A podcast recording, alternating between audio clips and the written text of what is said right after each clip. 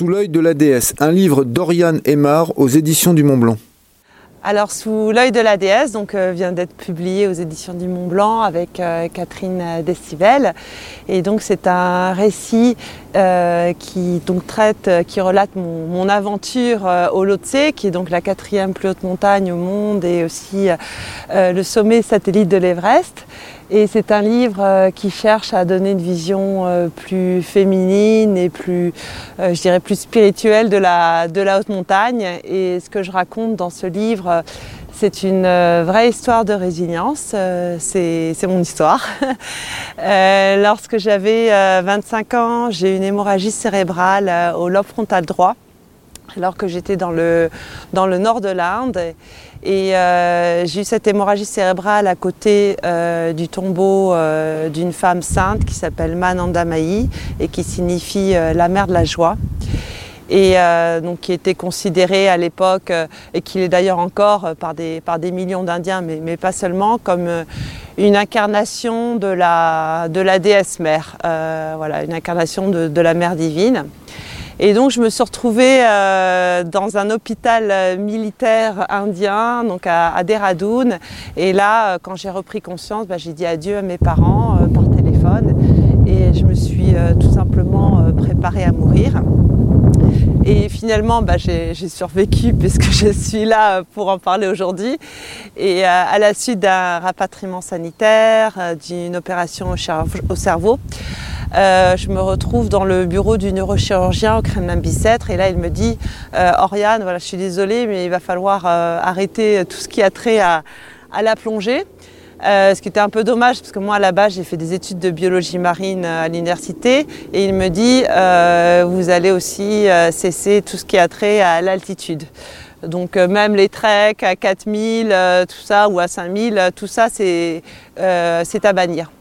Et donc des années plus tard, euh, donc 15 ans plus tard, je me retrouve euh, au Lhotse, donc 8516 mètres, avec en face de moi donc l'Everest, euh, qu'on appelle également en tibitain Chomolungma, qui signifie donc la, la, déesse mère.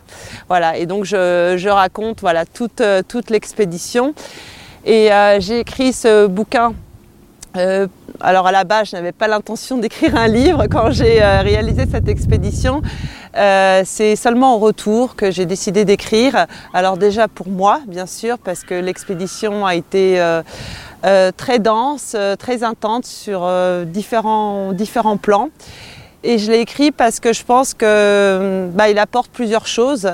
D'une part, je pense que c'est un livre qui peut inspirer des personnes, je dirais, ordinaires comme moi à, se dépasser, à aller euh, à vivre leurs propres aventures, euh, leurs, rêves tout simplement. Et euh, c'est un livre qui montre que bah, malgré les difficultés, malgré les épreuves, bah, on peut transformer ces difficultés en force. c'est la, définition même de la résilience. Et c'est vrai que moi à la base, j'étais pas du tout J'étais pas du tout prédestinée à, grimper un tel sommet.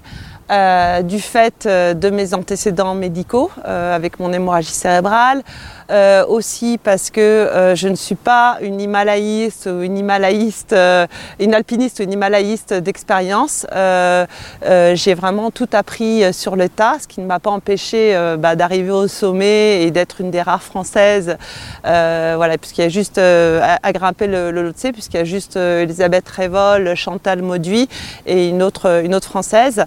Et euh, la, troisième chose, c'est que euh, oui, il y a toute une série d'incidents euh, aussi que je relate euh, dans une autre, une autre vidéo avec TV Mountain qui n'ont favorisé en rien l'expédition. donc ça a été en fait catastrophe sur catastrophe. Enfin, ça n'a pas arrêté, c'était une succession de, de crises. Et aussi, je n'ai pas tellement été soutenue, voilà, parce que j'étais la seule dans le groupe et ça s'est euh, pas très bien passé. Donc voilà, quand je dis que tout est possible, euh, oui, j'ai euh, bah, malgré les épreuves, malgré les difficultés, j'ai pu aller au sommet. Et la deuxième chose aussi pour laquelle j'ai écrit ce bouquin, c'est que c'est un livre qui apporte aussi une vraie réflexion sur la mort. Euh, une mort qui a été euh, bah, omniprésente euh, pendant toute l'expédition et en lien avec mon, parcours en sciences religieuses parce que à la suite de la biologie marine, j'ai fait, alors ça n'a absolument rien à voir, hein, même si tout est lié, j'ai fait un doctorat en sciences des religions, je me suis spécialisée en hindouisme, donc je connais bien l'Asie du Sud, donc l'Inde, le Népal et aussi le, le Tibet. Et donc en lien avec mes études, c'est vrai que je, bah, donne euh, un peu à travers ce récit bah, une, autre, vision de, la mort. Voilà, donc ça change un petit peu des, récits euh, d'aventure ou des récits de montagne qu'on peut lire. Euh, une autre chose aussi, il y a beaucoup de points, beaucoup de raisons pour lesquelles j'ai écrit ce livre, c'est que j'apporte également ma vision en tant que femme. Euh, puisque j'étais voilà, j'étais la seule femme dans une expédition, donc c'était euh, j'étais exclusivement enfin entourée euh, d'hommes, il y avait à peu près presque une trentaine d'hommes. Et donc j'apporte ma vision en tant que femme qui, dans un milieu, enfin une vision de, de, la, haute, de la haute montagne, euh, bah, qui diffère également des, autres récits, euh, des autres livres qui traitent de la montagne, puisque ce sont souvent des récits qui sont quand même écrits par euh, des hommes. voilà, je tiens quand même à, le préciser. Et ça reste quand même un, milieu qui est très masculin, quoi qu'on en dise, et comme j'ai pu aussi l'observer. donc j'apporte aussi une vision qui est un peu, je dirais, moins axée sur la performance. Et je parle notamment de ce que c'est que d'être une femme. Euh, donc quand on est entouré exclusivement d'hommes, euh, qu'est-ce que c'est euh, par exemple d'avoir même ces menstruations pendant une expédition? moi je les ai eues, alors normalement elles devaient s'arrêter, mais je les ai eues trois fois en six semaines. et notamment le, le, jour du sommet. donc je pense que voilà, on peut imaginer l'état de, fatigue parce qu'à la fois, ben, on essaye de compenser euh, le manque d'oxygène en produisant des globules rouges et puis ben, moi, j'en perdais euh, euh, de, l'autre côté, donc j'étais extrêmement épuisée. Et c'est vrai que tout ça, on ne parle pas du tout de, ces problèmes, enfin de, ces questions, l'impact physiologique que ça peut avoir. Et je parle aussi de ce que c'est que d'être une femme ben, au regard des, traditions patriarcales sur le sous-continent indien. Euh, puisque bah, les femmes, et notamment bah, les femmes menstruées ou euh, euh, les veuves aussi peuvent être, sont exclues. En fait, en général, elles sont mises à l'écart. Et moi, j'ai rencontré notamment des, des Sherpani, donc des, des femmes Sherpa. J'en ai rencontré deux notamment sur la cascade de glace avec qui j'avais discuté. Et donc elles, elles ont grimpé l'Everest, euh, elles sont arrivées au sommet pour montrer euh, ben, que, le, que le, la haute montagne n'est pas euh, réservée seulement aux hommes et que, et que les femmes ont également leur place sur le toit du monde. Et, et voilà, je trouve que c'est un exemple inspirant aussi de, voilà, de leadership au féminin.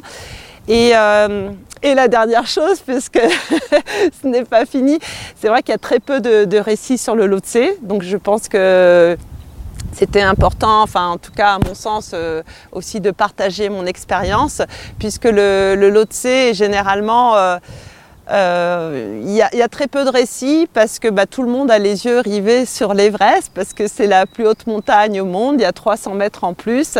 Et donc on a tendance à, négliger l'Everest. Euh, et c'est vrai que moi quand j'allais, euh, quand je disais au camp de base de l'Everest que j'allais grimper le Lhotse, on me regardait avec des yeux mais on avait presque pitié de moi mais pourquoi pas le, l'Everest? Et je disais bah pourquoi pas le Lhotse et on oublie souvent que Lhotse c'est quand même une montagne aussi qui est quand même plus difficile difficile aussi à grimper, même si je n'ai pas fait l'Everest, mais d'après ce qu'on dit, voilà, c'est euh, quand même plus raide, plus pentu, et c'est aussi euh, techniquement parlant, c'est aussi un peu plus difficile parce que c'est un mélange de, euh, de, roches, de glace, de neige. Donc aussi, c'était je pense que c'était aussi bien que j'écrive ce bouquin pour un peu compléter les, récits qui, existent. Et puis, c'est vrai aussi que j'apporte une autre bah, une autre perspective aussi sur l'ascension de l'Everest, puisque c'était en 2019. Donc moi j'ai assisté un peu à la, tragédie qui a eu lieu sur le toit du monde, puisqu'il c'est cette année-là où il y a eu beaucoup euh, d'accidents. Euh, bah, du fait des embouteillages, parce que tout le monde s'est précipité sur, euh, bah, pour grimper le, le sommet de l'Everest, puisque à cause du créneau météo. Et moi, j'étais juste de l'autre côté, donc j'ai un peu assisté à tout ce qui se passait euh, voilà, je voyais toutes les petites lumières euh, sur le, sommet du toit du monde et à ce moment-là, je me disais, bah, j'aimerais pas être en haut. Et, euh, du fait de, mon parcours aussi que ce soit au comité international de la Croix-Rouge ou aussi euh, au centre de crise euh, bah, au Quai d'Orsay. J'ai aussi une, voilà, une vision de, de, la crise aussi qui, peut, euh, qui est intéressante. Donc voilà, pour toutes ces raisons, j'ai écrit ce livre et, et donc qui, qui vient de, de, sortir aux éditions du Mont Blanc avec Catherine Destivelle.